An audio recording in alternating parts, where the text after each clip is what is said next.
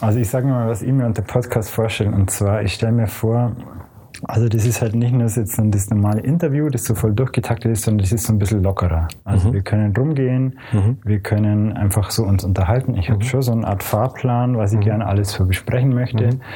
Und also es ist schon für ein Publikum und auch für ein Publikum, das weniger weiß als wir zwei. Ja. Und da passt jetzt gut, dass die Franziska da ist. Dann ja. machen wir das einfach für die Franziska Super. und erklären mal der Franziska gemeinsam, mhm. versuchen wir ähm, oder ich versuche dich so zu fragen, dass du ihr alles erzählen kannst. Gut. Gut. Dann du hast eh schon eingeschaltet, oder? Logisch. Klar. also gut, ich, ich fange jetzt hier so an mit meinem Zettel.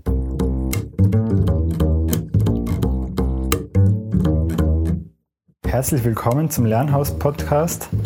Mein Name ist Florian Geierstanger und ich spreche in dem Podcast mit Akteuren aus dem Bereich vom Münchner Lernhauskonzept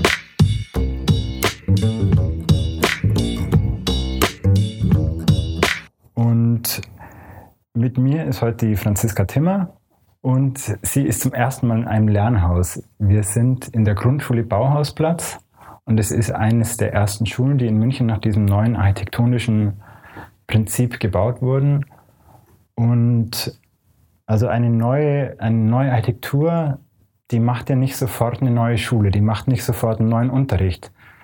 Da entstehen nicht sofort die, die Teams, die in diesen Schulen arbeiten, die, die verändern sich nicht sofort, sondern das ist ein ganz langsamer, schrittweiser Prozess. Und um diesen Prozess zu machen, da holen sich die Schulen Experten von außen rein. Und mit so einem Experten sprechen wir heute. Das ist Eduard Arndt. Herzlich willkommen, Eduard. Hallo Florian. Hallo schön, Franziska. Hallo. Schön, dass du heute dir Zeit nimmst, Sehr mit uns gern. zu sprechen. Du hast jetzt den Titel ähm, wie hatte ich den Titel aufgeschrieben von dir? Gut, dass du ihn auch nachlesen musst. Ich muss auch mal wieder neu überlegen.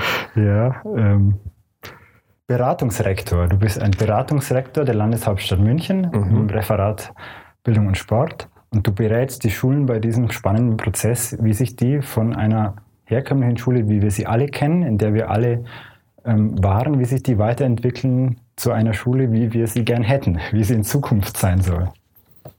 Genau, das tue ich. Genau. Und wir, wir stehen jetzt in, in dieser Grundschule Bauhausplatz, mitten in einem dieser neuen Lernhäuser. Und wir fangen jetzt einfach mal an. Ähm, oder ich frage dich, Eduard, beschreib doch mal, wo wir sind, wie es hier ausschaut. Äh, ich würde eigentlich fast die Frage an Franziska weiterleiten, dass sie mal beschreiben soll, wie es denn hier aussieht, wie es ihr vorkommt, was sie für ein Gefühl mitbringt, wenn sie jetzt hier in einem neuen Schulgebäude der heutigen Zeit steht. Also das Erste, was mir aufgefallen ist, wir stehen hier gerade auf so einem riesengroßen, runden, gelben Teppich. Und der bildet auch so ein bisschen, habe ich zumindest das Gefühl, so vom ersten Eindruck irgendwie so das Zentrum dieses Lernhauses und außenrum sind verschiedene Räume angeordnet mit äh, verglasten Scheiben und man sieht dann so ja Art Klassenzimmer. Ähm, genau, dann sehe ich hier noch so äh, für mich bisher noch undefinierbare Holzobjekte. Mhm. und insgesamt ist es auch sehr ähm, ja, luftig, offen, viel Holz, äh, viele Fenster, gemütlich wirkt. Mhm. Mhm. Ja, das ist schön, dass du sagst. Das ist natürlich das, was wir versuchen, ähm, auch so die Atmosphäre hier reinzubringen, diese typische Schulbauten, wie wir sie alle kennen, die vielen vielleicht immer noch Angst machen. Ähm, und das wollen wir natürlich nicht mehr so weiterführen.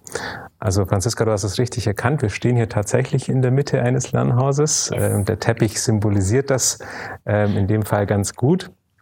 Das ist das sogenannte Forum des Lernhauses und wie du auch richtig gesagt hast, sind alle Räume, die zu einem Lernhaus gehören, um diese Mitte formiert. Ähm, das sind ganz unterschiedliche Räume. Also offiziell werden sie Klassenräume und Raum für ganztägige Betreuung genannt. Aber die Nutzung dieser Räume ist den Schulen eigentlich ganz selbst überlassen.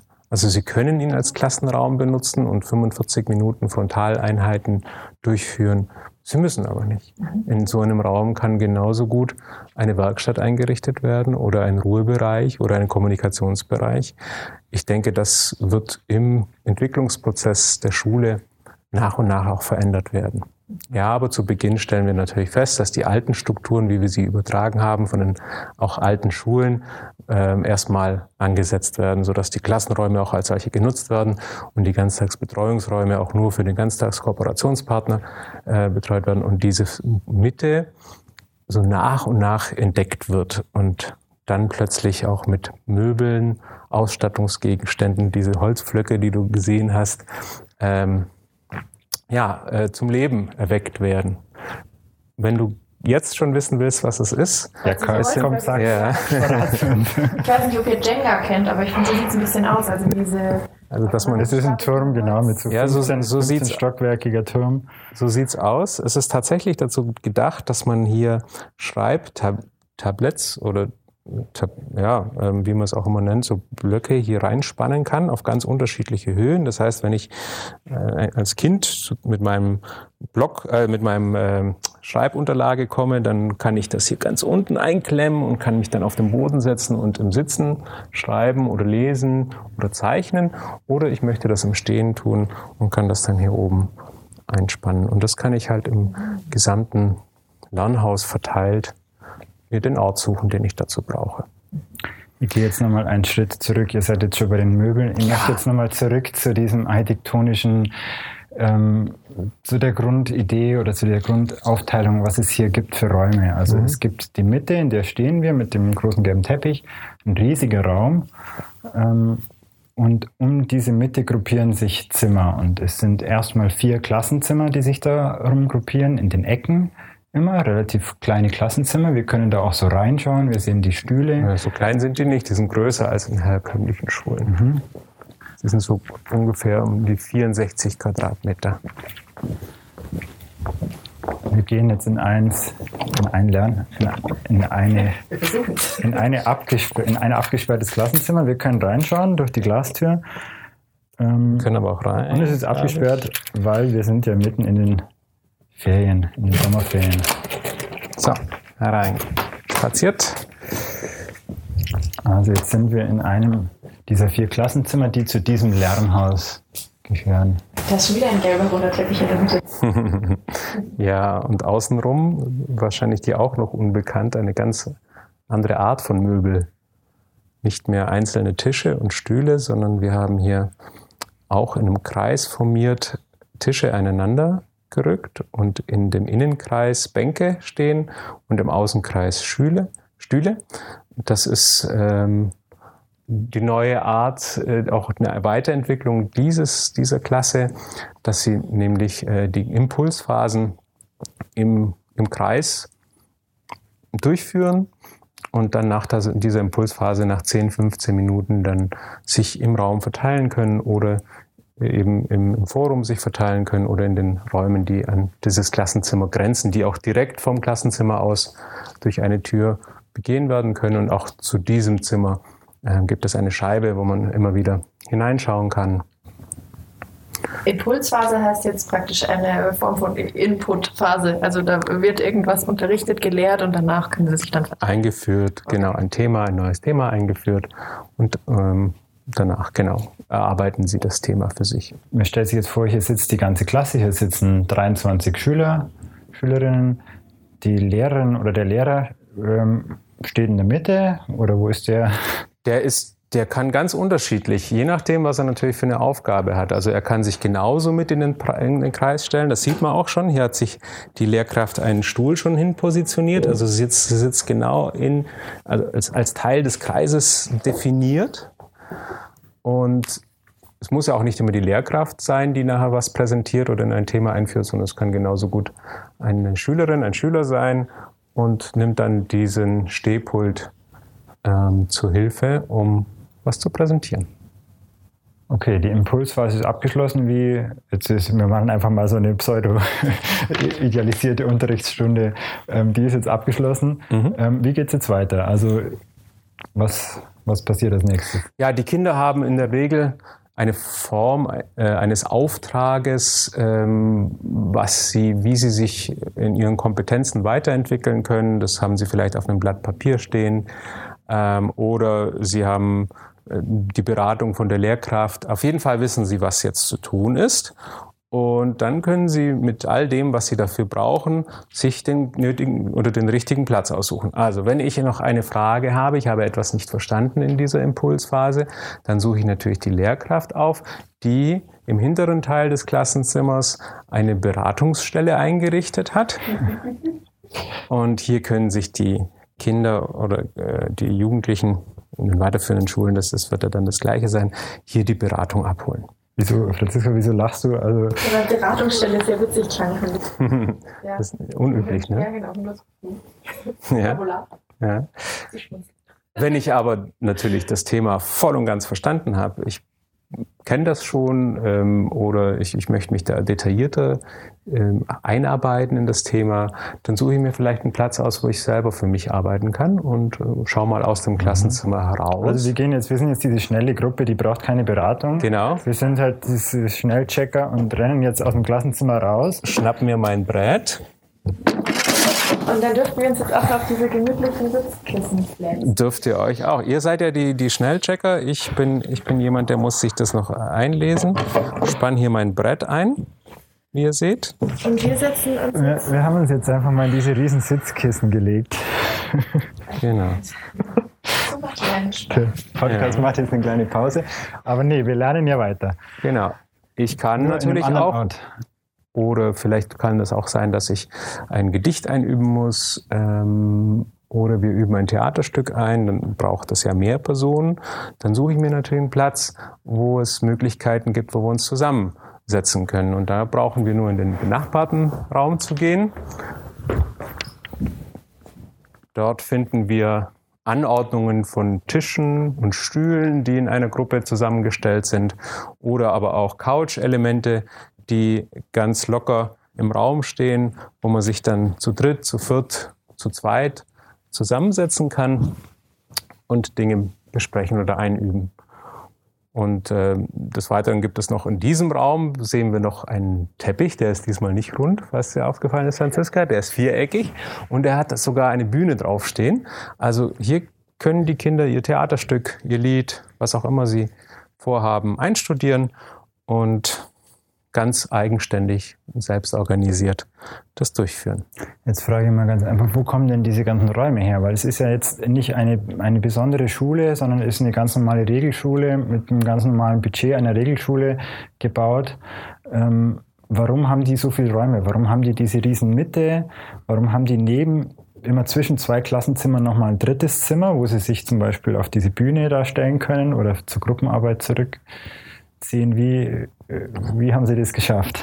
Ja, jetzt kommen wir ähm, plötzlich in eine strategische Ebene, lieber Florian. Das ist tatsächlich ein, ja, ein, ein Clou gewesen, ein, ein gut durchdachtes Konzept gewesen. Da kommen wir zu dem Münchner Lernhaus-Konzept, ähm, in dem man oder äh, man hat zum, die Bedarfe natürlich erkannt aus den Erfahrungen, die man jahrzehntelang mit dem Schulbau oder äh, mit, mit Schulen herkömmlicher Art gemacht hat und hat gesagt, das muss anders sein. Weswegen wir ja auch auf eine ganz andere Anordnung, also nicht mehr diese linear strukturierte Anordnung der Räume kommen, mhm. sondern es bildet hier eine Gemeinschaft ab. Also das wäre das Lineare, das wäre dieser lange Flur, wo die Klassenzimmer sich so eins nach dem anderen genau. aufreihen und die Türen sind alle geschlossen. Genau. Hier sind ja lauter Glastüren, man kann überall reinschauen. Genau. Aber du, du beschreibst jetzt dieses alte Modell einer Schule, als sehr Flurschule. Flurschule, linear strukturiert, sogar hierarchisch ähm, klar abgebildet. Also eine klare Hierarchie. Wohingegen wir hier eine eher demokratische Struktur entdecken können. Mit einem Marktplatz, wo sich die Gemeinde treffen kann und sich austauschen kann, mitbestimmen kann, ähm, sich wertschätzen kann, sich erleben kann. Und ähm, ja, diese Struktur mit diesen Räumen haben wir eben so hinbekommen, dass wir die Räume, ähm, die uns zustehen, die auch gefördert werden durch, den, durch das äh, Bundesland Bayern, dass wir diese Flächen genommen haben und anders strukturiert haben. Das war das eine. Und es gibt auch Räume in diesen ähm, geförderten Programmen, die wir gar nicht mehr verwenden brauchen. Also ähm, IT-Räume zum Beispiel oder EDV-Fachlehrsäle, so wie es genannt wird. Also es gibt Räume, die wir wirklich heutzutage ganz anders abbilden können und die haben wir dann gestrichen, beziehungsweise nicht gestrichen, sondern umgewandelt in solche Flächen, wie wir sie hier sehen. Also ich frage das natürlich auch, weil ich, weil ich das ja weiß, dass dieses hier, das ist ein mehrfach genutzter Raum, mit dem wir jetzt stehen, der Raum zwischen zwei Klassenzimmer. Ähm, das ist der Raum, in dem auch die Nachmittagsbetreuung stattfindet. Mhm. Das erlebt man im Normalfall so, dass die äh, Nachmittagsbetreuung in einem separaten Gebäude stattfindet. wenn man sich aber vorstellt, dass das die gleichen Kinder sind und natürlich äh, die Art der Bildung und die Art der Erziehung äh, durchaus Synergien braucht oder eine Fortführung braucht, eine logische Fortführung von sagen wir, Vormittagsunterricht und Nachmittagsbetreuung, ähm, das hat ja was miteinander zu tun. Zumindest sind die Kinder die gleichen. Mhm. Und hier hat man das eben geschafft, beide Partner zusammenzubringen.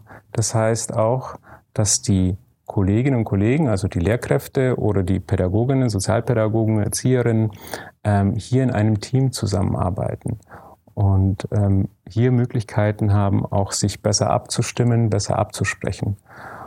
Und, da gehen wir doch gleich ins nächste Zimmer. Hier gibt es genau. ja noch ein Zimmer, noch zwei Zimmer, die hier noch in diesem, in dieser, in diesem Lernhaus, in dieser kleinen Einheit, dieser kleinen Schule, in der großen Schule ist. Und zwar ist es das Teamzimmer. Mhm. Auch von dem großen runden Teppich in der Mitte gehen wir jetzt ins Teamzimmer. Mhm. Wir müssen es aufsperren, weil eben keiner drin ist, heute in den Ferien. Aber wir könnten auch, wenn wir uns vorstellen, wir wären zwei Schüler, wir könnten auch sehen, ob jemand drin ist oder nicht.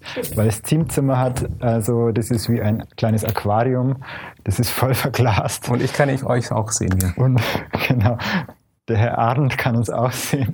Dürfen wir zu Ihnen mal reinkommen? Seit wann sitzen wir uns? Achso, ja, achso Sie, sind, Sie sind Schüler. Wir sind jetzt seit kurzem die Schülerrolle. Genau. Genau, also das heißt, Vollkommen richtig. Also hier sieht man schon den, den Vorteil eines solchen Teamraums. Der ist nicht für Schüler verboten. Ähm, es gibt auch mittlerweile Tendenzen, wo, wo man sagt, eigentlich brauchen wir als Lehrkräfte gar keinen festen Platz. Ähm, wir überlassen es den Schülern. Aber das muss nicht so sein. Mhm. Also es ist tatsächlich gedacht, dass hier sich die, ich habe es ja vorher erwähnt, die Sozialpädagogen, Erzieher, die Lehrerinnen und Lehrer hier in diesem Zimmer ähm, planen, äh, konzipieren, abstimmen, besprechen, wie sie vorgehen für den einzelnen Schüler, also individuell das bestimmen.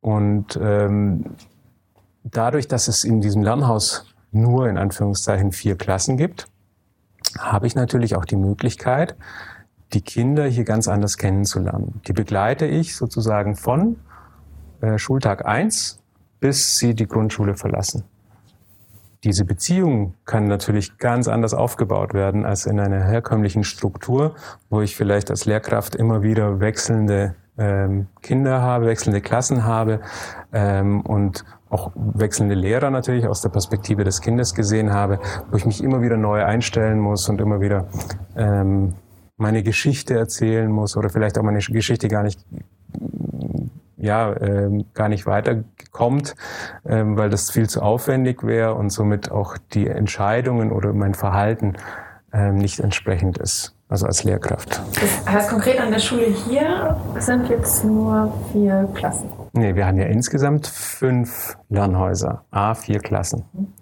Das heißt, in einem Lernhaus sind 100 Kinder und wir haben fünf Lernhäuser und dann haben wir 500 Kinder hier Bauhausplatz. Und wie viele Lehrkräfte sind dann jeweils in diesen Teams? In diesen Teams äh, ganz unterschiedlich, weil die Lehrkräfte ja nicht immer zu 100 Prozent arbeiten. Es gibt auch Teilzeitlehrkräfte und deswegen ähm, okay. gibt es Teamstärken von vier bis acht ungefähr. Das sind erstmal die Lehrer. Ja, die normalen Vormittagspädagogen, aber da kommen ja noch mehr ins Team dazu. Genau, also acht, bei acht bin ich schon, wenn dann Erzieher und Sozialpädagogen mhm. mit dazu kommen. Genau. Richtig. Welche Klassen, jetzt sind ja hier vier, in diesem Lernhaus vier Klassen, ähm, oder in allen Lernhäusern dieser Schule sind immer vier Klassen. Welche Klassen wären denn das? Also sind das jetzt hier die vier ersten Klassen? Oder wir sind hier in B, mhm. sind es dann bei B die vier zweiten Klassen? Ja, das ist, ähm, also aus der Konzeption heraus, das Münchner Lernhauskonzept empfiehlt, die Klassen eins bis vier hier unterzubringen, damit die Kinder auch die Möglichkeit haben, altersübergreifend zusammen zu lernen. Ähm, das ist sehr schwierig, erstmal auch von, sag ich mal, den herkömmlichen Strukturen in, in diese äh, altersübergreifende Struktur zu kommen, weshalb viele Schulen damit beginnen und so hier auch, ähm, erste und zweite Klassen in einem Lernhaus zu haben, also zwei erste und zwei zweite Klassen. Und natürlich in den, ähm, die älteren Schüler sind es zwei dritte und zwei vierte Klassen.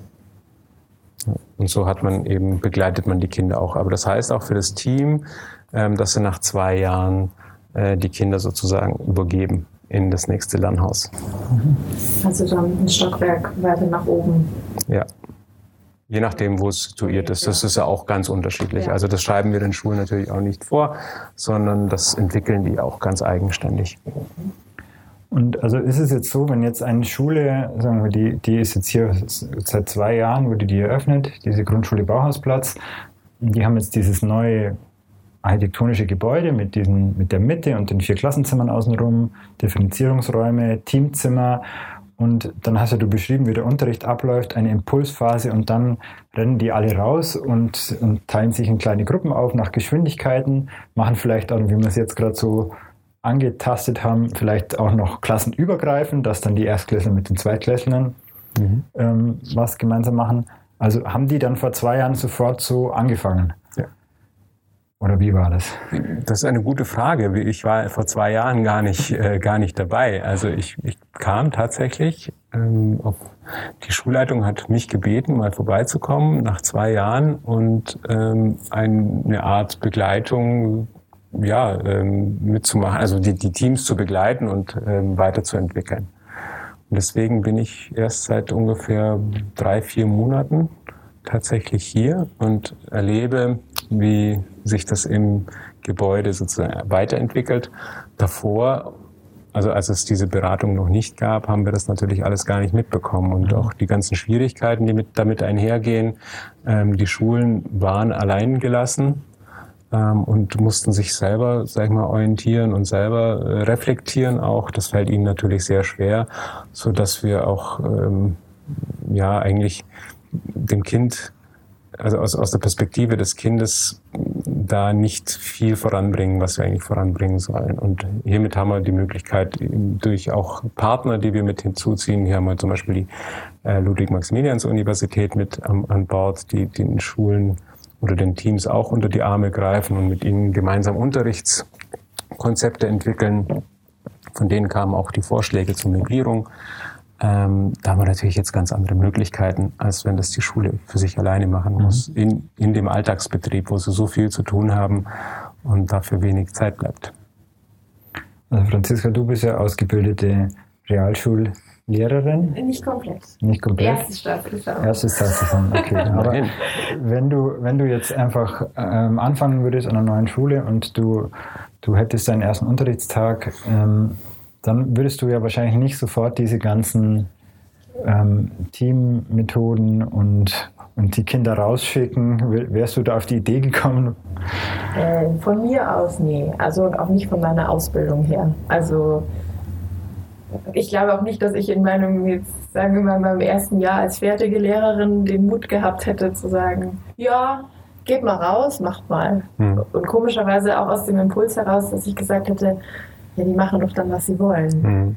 Also ich weiß nicht, ob ich das Vertrauen gehabt hätte, aber wahrscheinlich auch, weil mein Lehrkonzept davor auf was anderem basiert hätte. Also ja. ich wurde nicht so ausgebildet. Ja. Und du wurdest auch nicht so beschult. Also du, nee. als du selbst in der Schule warst, da war es ja auch nicht so. Da gab es vielleicht mal Projekttag oder sowas oder mal ein, eine Gruppen Sache, aber der, oder zumindest Liebe von mir, also bei meinem, bei meinem Unterricht, ich weiß ja gar nicht, wie es bei dir war, nein, aber bei meinem, bei meiner eigenen Schulzeit, 13 Jahre in Oberstdorf, ähm, da war es halt einfach so, da waren die Türen immer zu mhm. und der Lehrer stand vorne und wir saßen drin. Und dann gab es natürlich schon mal ein Referat, aber ähm, das war es dann eigentlich auch. Und ich habe ja nach meinem Kunststudium auch mal ein Jahr Kunst unterrichtet im Gymnasium in Moosburg und da war es halt auch so, also ich war einfach so als externer Lehrer, da ähm, ohne, ohne Ausbildung und habe es einfach so gemacht, wie ich dachte, dass man eben Unterricht macht. Und das war eben so. Ich habe mich halt reingestellt vor die Klasse und habe denen was erklärt und dann haben die gearbeitet, erstmal jeder für sich. Und es war einfach meine sehr fixe Vorstellung, wie mhm. Unterricht eben ist, wie Unterricht normalerweise läuft. Mhm.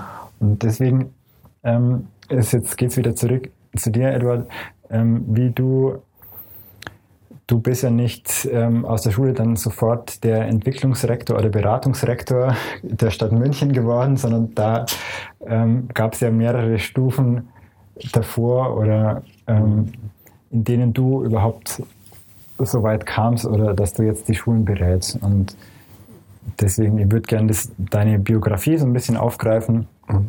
und einfach da zurück, zurückspringen. Und du hast auch als Realschullehrer angefangen. Ja. Ähm, wo war das? Und ja, ich habe mein ähm, erstes Staatsexamen in ähm, Weingarten, das ist in der Nähe vom Bodensee, also bei Ravensburg gemacht. Also mein äh, Studium, Lehramtsstudium und mein zweites Staatsexamen dann an einer Realschule in Langenau bei Ulm. Ähm, und nach dem zweiten Staatsexamen wollte ich weg aus, aus Ulm, einfach mal was Neues erleben und bin dann in München gelandet an der Willy Brandt Gesamtschule im Hasenberge. Ähm, auch ein einzigartige, eine einzigartige Schulart, ähm, die es in Bayern ja auch nur ein einziges Mal gibt. Und das war natürlich für mich neu. Ich hatte, ähnlich wie ihr das gerade erklärt habt, ähm, genauso diese tradierten Werte, die man mitbekommt in der Schule, sowohl als Schüler als auch als äh, Lehrkraft in der Ausbildung äh, mitbekommen und habe das dann auch versucht so umzusetzen. Ja, nur ist das eben, gelingt das nicht so, wie man sich das vorstellt. Und dann fängt man an zu hinterfragen, zu reflektieren, warum ist das so und wie kann man das ändern. Erzähl Aber das so ganz konkret, was gelingt da nicht? Also was, wie war das so ein frühes Erlebnis irgendwie in einem nicht gelingenden Unterricht? Ja, unterschiedlich. Also was man ja versucht zu erreichen, ist ja die Kinder weiterzuentwickeln in, in ihren Kompetenzen. Ähm, und was man tatsächlich macht, ist die Buchseiten durchackern und schauen, dass man die vorgeschriebenen Themen, die in den Lehrplänen stehen, dann äh, weiterzutragen, merkt aber, dass das gar nicht an die Kinder kommt. Ich, ich musste immer wieder feststellen, dass das, was ich unterrichte, ähm, ganz weit weg ist von das, was, den, was die Kinder an Erfahrung haben. Also wenn wir zum Beispiel Plattentektonik besprochen haben und wie dadurch auch die Berge entstehen, ähm, und wenn wir, dass wir dann eines Tages mal auf Ausflug waren an den Alpen und die Kinder aus, der, aus dem Zug ausgestiegen sind und ganz erstaunt geschaut haben und zum ersten Mal die Berge gesehen haben, da habe ich mich schon gefragt, was tun wir da eigentlich? Wir versuchen etwas den Kindern theoretisch beizubringen, äh, wovon sie überhaupt gar keine Ahnung haben, gar keine Erfahrung haben, das nie gerochen, gesehen, geschmeckt, äh, durchgeführt haben, was auch immer. Und das war ein Moment für mich, der eigentlich fast nicht auszuhalten war. Aber man muss dazu sagen, dass ich, als wir damals auch Unterstützung von außen gehabt haben, dass ich mit dieser Unterstützung auch ein, ein Coaching bekommen habe, was mich erstmal in die Lage gebracht hat, mich selber reflektieren zu können. Ähm, und das war so der Schlüssel oder der, der Startpunkt meiner, meiner ganzen Veränderung, auch die Veränderung meines Arbeitsfeldes. Also das, das war das Institut Institut für selbstorganisiertes Lernen aus Ulm. Die Richtig. haben euch da beraten, ja. als Willy Brandt Gesamtschule. Und was ähm, hat jetzt dieser Coach von diesem Selbstlernen-Institut, was hat der mit dir gemacht oder mit euch als Team? Wie, wie kann man sich das vorstellen? Ja, er hat äh, das getan oder äh, die, die Menschen, die dort gearbeitet haben, das getan, was wir jetzt oder ich jetzt auch in meinem Job tue, Fragen gestellt. Warum ist das so? Warum macht ihr das so? Woher kommt das? Und dabei stellt man fest, dass ganz viele Dinge, von denen man so felsenfest überzeugt ist, gar keine, halt so. genau, gar keine pädagogische Begründung hatte. All das, was wir kennen von Schule, 45 Minuten Einheiten, Fächerstrukturen, Stundenpläne, ähm, die Gebäude selbst, das ist niemals aufgrund einer, oder Ferienzeiten, das ist niemals aufgrund einer pädagogischen Überlegung entstanden, sondern das einfach aus praktischen Gründen, aus organisatorischen Gründen. Wie kriegen wir, und das war ja auch damals Nachkriegszeit auch durchaus sagen wir, verständlich, wie können wir die Kinder schnellstmöglichst bilden, weiterbilden ähm, und mit dem vorhandenen Menschen, die es eigentlich dafür gibt, viel zu wenige. Aber das hat sich eben so von Jahr zu Jahr, von Jahrzehnt zu Jahrzehnt, von Jahrhundert zu Jahrhundert weitergetragen und das Selbstverständnis dadurch weit oder als Institution dann so verfestigt, ähm, dass wir das einfach so übernommen haben, ohne zu hinterfragen. Und das war der, der Schlüssel. Ähm, dann natürlich geht es auch darum, ähm, zu wissen, okay, wie kann man das denn methodisch überhaupt machen? Franziska, du hast es ja angesprochen, also äh, die Kinder strömen raus und dann als Lehrkraft das Vertrauen zu haben, dass die irgendwas machen, nur nicht das, was sie sollen. Ähm, da gibt es eigentlich ganz einfache Methoden. Im Endeffekt sind das Pläne, die man mit den Kindern bespricht. Wichtig ist, dass man auf jeden Fall kommuniziert mit den einzelnen Kindern und nicht mit der Klasse. Ähm, und dann gemeinsam bespricht, was nehme ich mir vor, welche äh, Ziele will ich erreichen. Ähm, und dann stellt man individuelle Pläne auf, kann Hinweise geben, wie das geübt werden kann. Hier kann man wieder das Schulbuch dann benutzen oder andere Mittel und Wege, die es ja heutzutage mit der Digitalisierung auch gibt. Ähm, und dann auch Meilensteine zu setzen, dann immer wieder äh, Minuten zu finden, wo man dann sich wieder trifft und bespricht, wie weit bin ich gekommen, mhm. was fehlt mir noch, welche Schwierigkeiten hatte ich oder was ist mir gut gelungen. Und dann findet das neue Beratungsgespräch statt mit den Kindern und äh, werden neue Ziele formiert oder eben ähm, Dinge wiederholt, kann ja auch passieren. Du hattest aber, das ist jetzt alles an der Willy Brandt Gesamtschule in einem, einem normalen Schulgebäude, in einem normalen ja. 45-Minuten-Takt. Du hattest äh, Geografie und Englisch mhm. und dann in deinem Geografieunterricht zum Beispiel 45 Minuten Geografie oder 90. Ähm, da hast du jetzt solche Phasen eingeführt oder ähm, mhm. ein Projektziel oder einen Plan mit jedem Schüler, mit, mit, mit 30 Realschülern, ähm, mit jedem einzelnen einen Plan gemacht, ganz konkret. Ja, also äh, Du hast gerade 45 Minuten Einheiten ähm, erwähnt. Ich habe dann ziemlich fest, schnell festgestellt, dass 45 Minuten natürlich niemals reichen ähm, sondern dass wir auch angefangen haben, den Stundenplan plötzlich in, in Wochen und Monaten zu begreifen und zu sagen, in Woche 10 findet die Einführungsphase statt und in Woche 11, 12, 13, 14 die Umsetzungsphase und in Woche 15, 16 die Realisierungsphase, so ungefähr. Wo wir dann auch gemerkt haben, das sind viel zu lange Abstände, was eigentlich die Schüler schon brauchen, ja, um sich mhm. auch wirklich was zu erlernen. Ähm, und dann feststellen, wieso machen wir das eigentlich äh, fachgetrennt? Wieso sind die Dinge, die wir in Geografie lernen, nicht, äh, können nicht verbunden werden mit äh, Themen, die das durchaus wiedergeben, also Physik, Mathematik, ähm, Sprachen. Ähm, und dann haben wir angefangen, in Projekte zu denken. Und dann haben wir sozusagen die Stunden, die für Physik, Mathematik, Englisch, Geografie zur Verfügung stehen, ähm, in Blöcke aufzuteilen und einen bunten Stundenplan zu machen. Äh, das heißt, blau war Impulsphase, gelb war Erarbeitungsphase, rot war Realisierungsphase und grün war Evaluationsphase. Und somit haben wir nicht mehr ähm, Fächer unterrichtet, sondern wir haben Projekte durchgeführt. Und, und die Projekte. Das ist so ein bisschen wie der fächerübergreifende Unterricht, der ja schon länger irgendwie.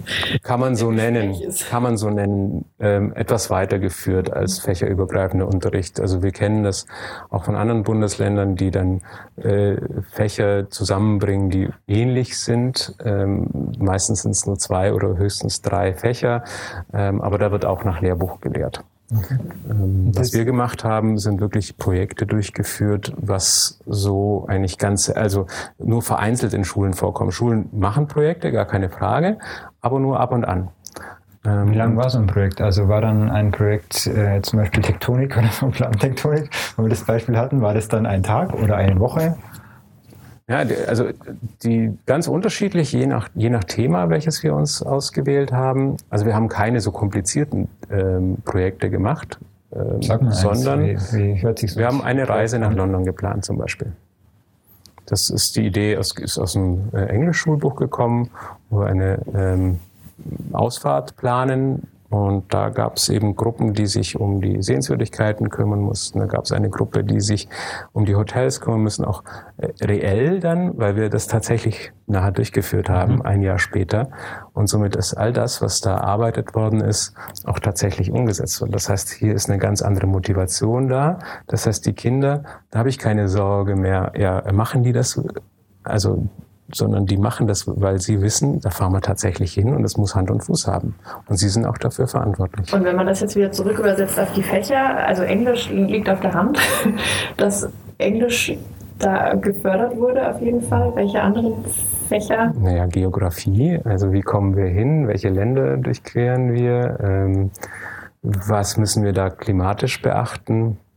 Ähm, die Kultur der Menschen, das ist ja auch in der Anthropogeografie mit enthalten. Ähm, das sind ganz viele Themen, die sag mal, subtil jetzt den Kindern beigebracht werden. Und ihr wart aber eben eine städtische Willy Brandt Gesamtschule. Ihr, ihr seid ja oder ihr wart da einfach an den bayerischen Lehrplan gebunden, ja. wie jede andere Schule auch. Ja. Und ihr habt den dann so aufgeteilt in an, einfach anders herangegangen. Genauso wie ich es vorhin erklärt habe mit den Räumen auch. Ja, die Themen gibt es, aber das heißt ja nicht, dass ich die wirklich Stunde für Stunde ähm, andere Themen dann unterrichten muss, sondern ich kann sie anders strukturieren. Ich kann sie miteinander in Verbindung bringen, ich kann sie separieren, ich kann sie ähm, zu unterschiedlichen Zeiten durchführen, je nachdem, also immer im Rahmen des, des Lehrplans. Und wenn man mal die ersten Seiten des Lehrplans übrigens liest, da steht ganz klar drin, ähm, Qualität vor Quantität und individuelle Förderung von Schulen. Und da frage ich mich, wie will man das denn machen mit der herkömmlichen Struktur? Das geht gar nicht. Also muss ich mir andere Dinge überlegen und die Strukturen auch aufweichen oder vielleicht auch äh, irgendwann mal wechseln, damit ich das tatsächlich den Lehrplan umsetzen kann. Jetzt möchte ich aber doch nochmal wissen, dieser, ähm, wie lange hat dieser Prozess gedauert? Was ist jetzt, wie du das beschreibst, ziemlich radikal im, im Vergleich zu dem herkömmlichen ähm, Unterricht, wenn man jetzt den ganzen Unterricht als Projekt durchführt oder in, in vielen Projekten. Mhm. Das geht ja dann auch nicht nur du allein, sondern eben, das muss die ganze Schule dann machen mit allen Lehrern, stell dir mir vor. Nein. Du ja, was heißt müssen? also es ist natürlich für niemand, ich kann niemanden ähm, befehlen oder ähm, äh, weismachen, wie Unterricht zu sein hat.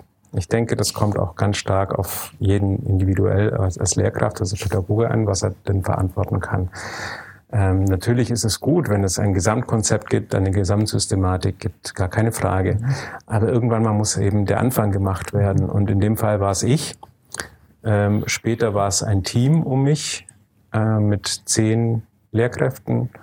Und heute ist es nicht ganz so radikal, sage ich mal, wie ich es anfangs gemacht habe. Aber immerhin ganz viele ähm, Faktoren wurden übernommen und auch in ein pädagogisches Konzept der Schule geschrieben.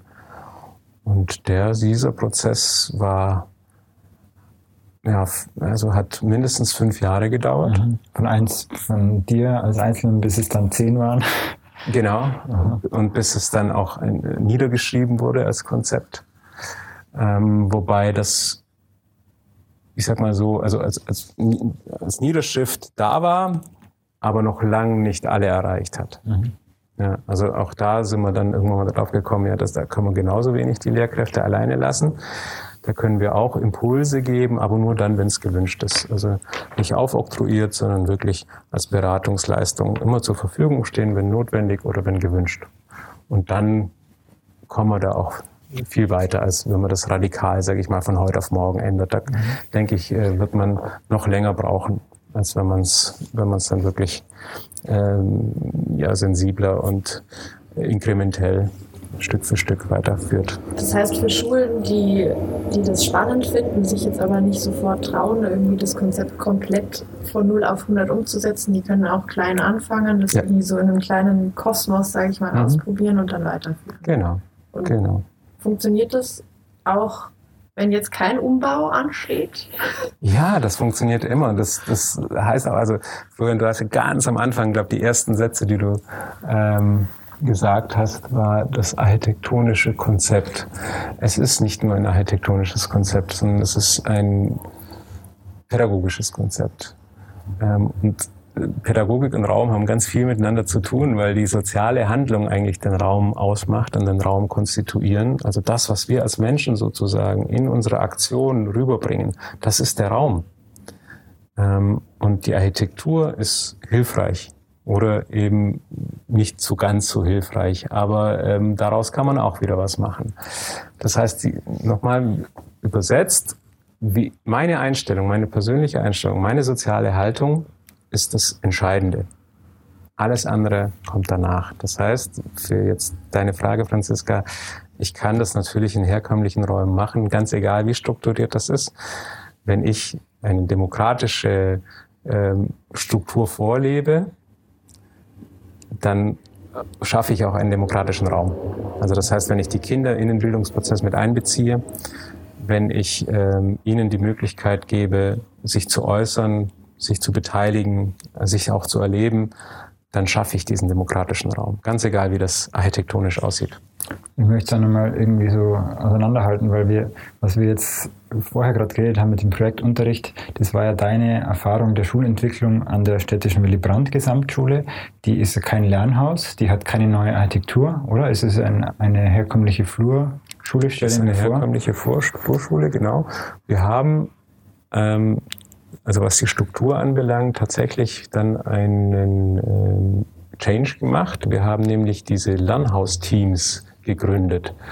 Ganz ohne zusätzliche Ressourcen, sondern wir haben geschaut, ähm, welche Lehrer gibt es, wie, wie sind die Klassen geordnet, ähm, wie ordnen wir oder wie wollen wir sie ordnen und ähm, so haben wir auch die Teams formiert, dass wir gesagt haben, von Klasse 5 bis 7 hatten wir glaube ich, insgesamt vier.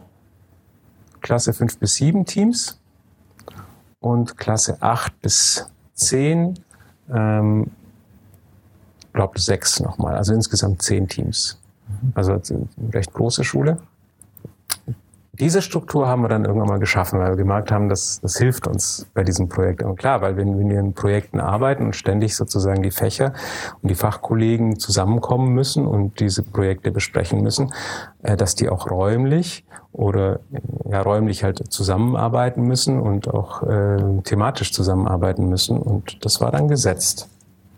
Und später kam dann die Unterstützung seitens des Staates tatsächlich zu. Es gibt äh, mittlerweile Pilotprojekte der mittleren Führungsebene. Das heißt, es gibt für diese Teams jeweils eine, eine Person, die als Teamleiter fungiert, die auch äh, die Personalhoheit hat, äh, bewerten darf. Ähm, da ging es uns gar nicht drum, aber zumindest hat es eine gewisse Wertigkeit äh, bekommen plötzlich. Mhm. Machen wir einfach weiter mit der Zukunft. Also mhm. Wollen wir, wollen wir einen Zukunftsraum ja. suchen? Ein Zukunftsraum. Wir gehen jetzt aus dem Teamraum wieder raus. Genau. Und auch selbst in diesem Gebäude sieht man, dass die Teams unterschiedlich mit den Räumen umgehen. Das heißt, das, was wir hier sehen, sieht im Lernhaus, da können wir ja vielleicht mal rübergehen, mhm. ins nächste Lernhaus, sieht plötzlich ganz anders aus und da merkt man, die, klar, die haben auch ganz andere Kinder. Mhm. Und die brauchen vielleicht auch was ganz was anderes. Also wir waren jetzt in Lernhaus B, gelb. Ja. 1G, also erste Klasse. Erste Klasse und zweite Klasse. Erste und zweite Klasse. Franziska, du bist wieder gefordert. Was siehst du hier? Ich sehe folgendes. Ähm, hier sehe ich keinen äh, gelben, großen, runden Teppich in der Mitte, sondern äh, zwei bisschen kleinere, rote, quadratische und überhaupt ist hier alles sehr in Rot und dunkelblau gehalten. Ansonsten äh, der räumliche Aufbau, sagen, ist gleich wie drüben. Ja. Oder? Der, der, räumliche Aufbau, also ja. es ist genau das gleiche Lernhaus, genau gleich architektonisch umgesetzt. Vier Klassen, nur Mitte dazwischen, Teamzimmer, zwei richtig, Differenzierungsräume. Aber die Ausstattung ist hier völlig anders. Ja, das stimmt. Ja? Also diese Stecktürme gibt es hier nicht. Richtig. Es gibt relativ klassische Tische mit Stühlen, um die man sich äh, herumsetzen kann. Mhm. Und jetzt kann man daraus viele Dinge interpretieren. Entweder, dass, äh, dass die Kinder tatsächlich diesen Bedarf an solchen Möbeln haben oder an solchen Plätzen, oder dass die Pädagogik, die Weiterentwicklung des Teams noch nicht so weit war wie die des gelben Teams und da sieht man auch, dass, dass man ganz unterschiedlich hier auch agieren kann, dass die Teams autark sein können, dass sie sogar ihren eigenen Stundenplan machen können, dass sie sogar ihr eigenes Budget verwalten könnten und sozusagen aus einer großen Schule eine ganz kleine Schule zu machen und ähm, also stärker angepasst an die Kinder dann agieren können, als das in einem großen Schulgebäude mit ähm, äh, also mit diesen Strukturen, wie wir sie kennen, ähm, ganz schwer umzusetzen ist. Ja, wenn man nur äh, alleine, wenn man nur einen Ausflug machen möchte mit den Kindern, welche Kollegen man da fragen muss, wie, wie lange das dauert, bis das überhaupt umgesetzt ist, das ist plötzlich in dem Lernhaus von heute auf morgen möglich. Wenn ihr jetzt ein Lehrer wäre in dem Lernhaus C und würde einfach sagen, also meine Teamkollegen mit denen komme ich einfach, da werde ich einfach nicht so warm. Jetzt bin ich schon zwei Jahre bei denen und irgendwie, die sind so ein Team und ich bin irgendwie der Außenseiter und meine, meine eigentlich, die ich so cool finde, die, die sind eigentlich in Lernhaus B. Könnte ich dann die Versetzung beantragen ins andere Lernhaus? Natürlich, also hier wird ja keiner verhaftet. Aber du, du sagst etwas, was in einem herkömmlichen Schulsystem gar nicht auftaucht. Da, da sagt keiner, ich fühle mich nicht wohl, ähm, sondern als Einzelkämpferlehrer schließt du dich quasi in deinem Klassenzimmer ein und bleibst unentdeckt. Und es kommt niemals zur Sprache. Und man kann nicht darauf reagieren, man kann nicht unterstützen. Und im Team ist das aber plötzlich möglich. Im Team kann man sagen, was einen stört. Im Team kann man sagen, ich habe ähm, gewisse Probleme oder ich, ich, oder ich habe auch eine tolle Idee. Ja? Aber das findet hier Gehör, was es sonst nicht tut. Das heißt, in dem Lernhauskonzept steckt nicht nur ein anderes Konzept des Lernens, sondern auch tatsächlich des, des Lehrens, des Arbeitens. Mhm. Ja. Und wie wird jetzt aus so einer Gruppe von Einzelkämpfern, wenn es jetzt sagen wir mal diese vier Klassleitungen, diese vier Klassen, hier dritte und vierte, zwei dritte und zwei vierte, wie wird jetzt aus diesen vier Einzelkämpfern eigentlich ein Team? Also nur weil die jetzt dieses gemeinsame, die gemeinsame Kaffeemaschine sich da teilen mhm. in diesem Teamzimmer oder weil sie jetzt ein Teamzimmer haben, sind sie dann schon ein Team oder wie geht es? Ja, jetzt kommst du ja quasi wieder auf mein Berufsbild genau, zu sprechen. Ja. ja, also natürlich äh, kann das eine Schulleitung auch. Nur eine Schulleitung ist dermaßen eingespannt mit ganz anderen Themen, dass sie oft dafür keine Zeit findet und auch eine gewisse Rolle verkörpert, wo man vielleicht gar nicht so offen ähm, sein kann. Und äh, hier sieht man, wie wichtig ähm, es ist und es wäre, ähm, sich Menschen von außen zu holen, die ein, das reflektieren, was hier passiert. Und die Dinge ansprechen, die das moderieren können oder mediieren können und ähm, eine Teamfindungsphase in, in Gang setzen. Wie machst du jetzt mit hier, du, du, hast ja, du arbeitest ja mit der Grundschule Bauhausplatz, mit den Lernhausteams. Ja. Und wie hast du da eine Teamfindungsphase? Wie schaut die aus? Also oh, das ist eine gute Frage. Also ich hatte bisher, bisher eine, eine einzige Sitzung mit jeweils jedem Team zusammen. Was habt ihr da besprochen? Was war da so? Also das Wichtigste ist ähm, erstmal zu wissen, wo, was will man eigentlich machen? Also wozu sind wir eigentlich da? Was, was müssen wir als Schule in der heutigen Gesellschaft leisten? Was sagen die? Ja, wir sind nach ähm, Auseinandersetzung, nach reiflicher Überlegung alle dazu gekommen, dass wir die Kinder auf die Gesellschaft vorbereiten müssen. Das ist unser Job. Und ich denke, dass das nicht wirklich jedem bewusst ist. Vielleicht äh, so unterbewusst ja, oder man, man würde das so sagen, aber was heißt das tatsächlich wirklich nachher in, im Unterricht? Was heißt das im Umgang mit den Kindern? Das ist oft nicht bewusst und vielleicht aber auch ähm, traut man sich da nicht so ganz so ran, weil man nicht weiß, wie man das machen soll. Und, und das wär, ist jetzt das genau mein Job eine, zu genau, sagen. Was wäre deine Antwort an, was heißt das konkret im Unterricht? Diese Vorbereitung auf die Gesellschaft. Was hatten die da für Ideen oder? Also ich denke, da gibt es auch unterschiedlichste Möglichkeiten. Ähm, zumindest sind die Themen natürlich entscheidend. Wir ähm, steuern ja auf ähm, ein Jahrhundert zu oder wir, wir, sind schon in dem Jahrhundert, wo es um äh, ganz klar äh, definierte Themen geht, nämlich Globalisierung, Digitalisierung und, und Umwelt. Genau, also ein Thema Nachhaltigkeit, Klimawandel.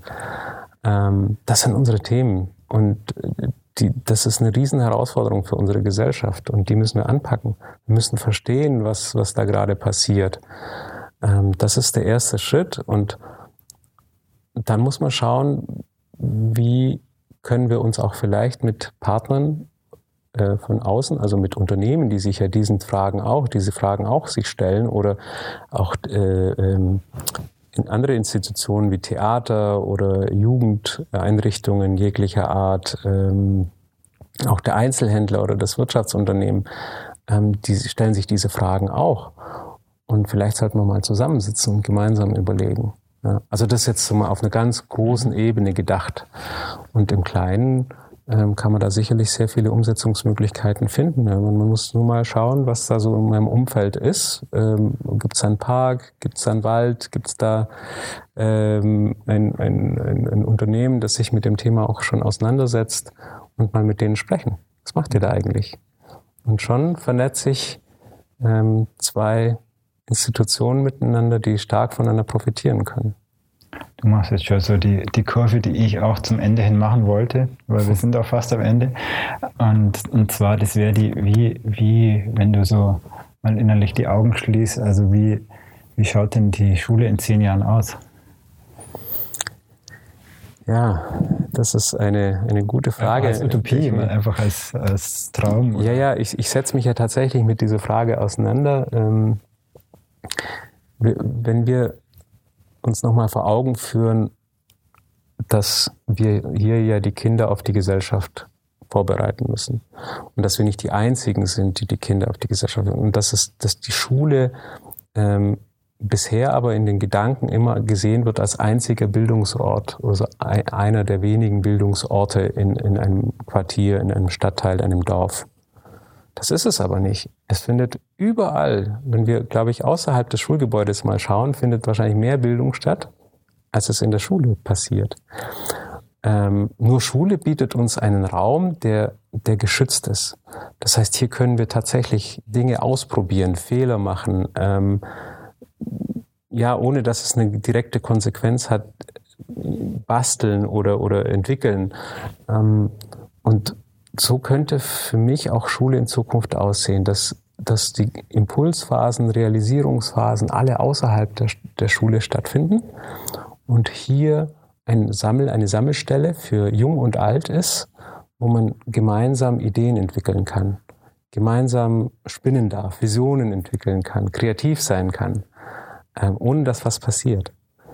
Und dann würde das eher so wie so eine Open Lab Werkstatt aussehen anstatt ähm, etwas, was mit Wänden und Türen und Tischen und Stühlen zu tun hat, ja, was wir hier auch ja noch sehen. Ja, und aber in, in, Zukunft würde das nicht mehr so sein, sondern es wäre hier ja eine große Fläche, die äh, unmög, äh, un, unendlich viele Möglichkeiten bietet. Das war das perfektes Schlusswort. Also, und ich finde auch, das ist deswegen ein gutes Schlusswort, weil da merkt man, es geht ja jetzt erst los. Diese, dieses. Münchner Lernhauskonzept, diese Chance, dass sehr viele neue Schulen auf einmal gebaut werden, jetzt nach einer neuen ähm, Architektur, aber auch neu, mit neuen pädagogischen Anspruch ähm, das löst was aus und das beginnt gerade erst. Und ja. da warst du jetzt ein super erster Gesprächspartner für unseren Podcast, Franziska, oder? Das war jetzt eine tolle Einführung. Kann ich nur bestätigen. Ich fand es sehr, sehr spannend. Und wir machen da weiter mit diesem Podcast. Wir werden das von unterschiedlichen Ebenen her einfach besprechen mit verschiedenen, die da mitmachen, also mit Schulleitern. Du bist jetzt praktisch ganz oben, das war jetzt die Meta-Ebene, der mit mhm. vielen Schulen arbeitet. Aber wir werden es mit den Schulleitern, mit den Lehrern, natürlich dann auch mit den Schülern ähm, so in den nächsten Monaten einfach besprechen, wie, was deren Ideen sind, was deren Impulse sind, mhm. was die fasziniert an diesen neuen Schulen, was die begeistert. Und oder vielleicht auch nicht begeistert. Oder nicht begeistert. Ja. Genau. Die, auch was nicht klappt, was auch bei so einem Änderungsprozess irgendwie schwierig ist, was einen ärgert oder frustriert. Ja. Ähm, da werden wir drüber reden. Ich will noch zum Schluss sagen für die Zuhörer, vielen Dank fürs Zuhören. Das Ganze hat eigentlich als Filmprojekt begonnen und deswegen gibt es eine Homepage, die heißt lernhausfilm.de und es gibt da auch eine E-Mail-Adresse florian.lernhausfilm.de und das, die beste Rückmeldung wäre natürlich auch einfach E-Mails zu dem Thema äh, mir zu schicken. Was habt ihr als Zuhörer für Gedanken zum Thema? Was findet, was begeistert euch? Was würdet ihr anders machen? Was wollt ihr anders machen? Wie schaut die Zukunft der Schule aus? Vielen Dank. Danke auch. Danke.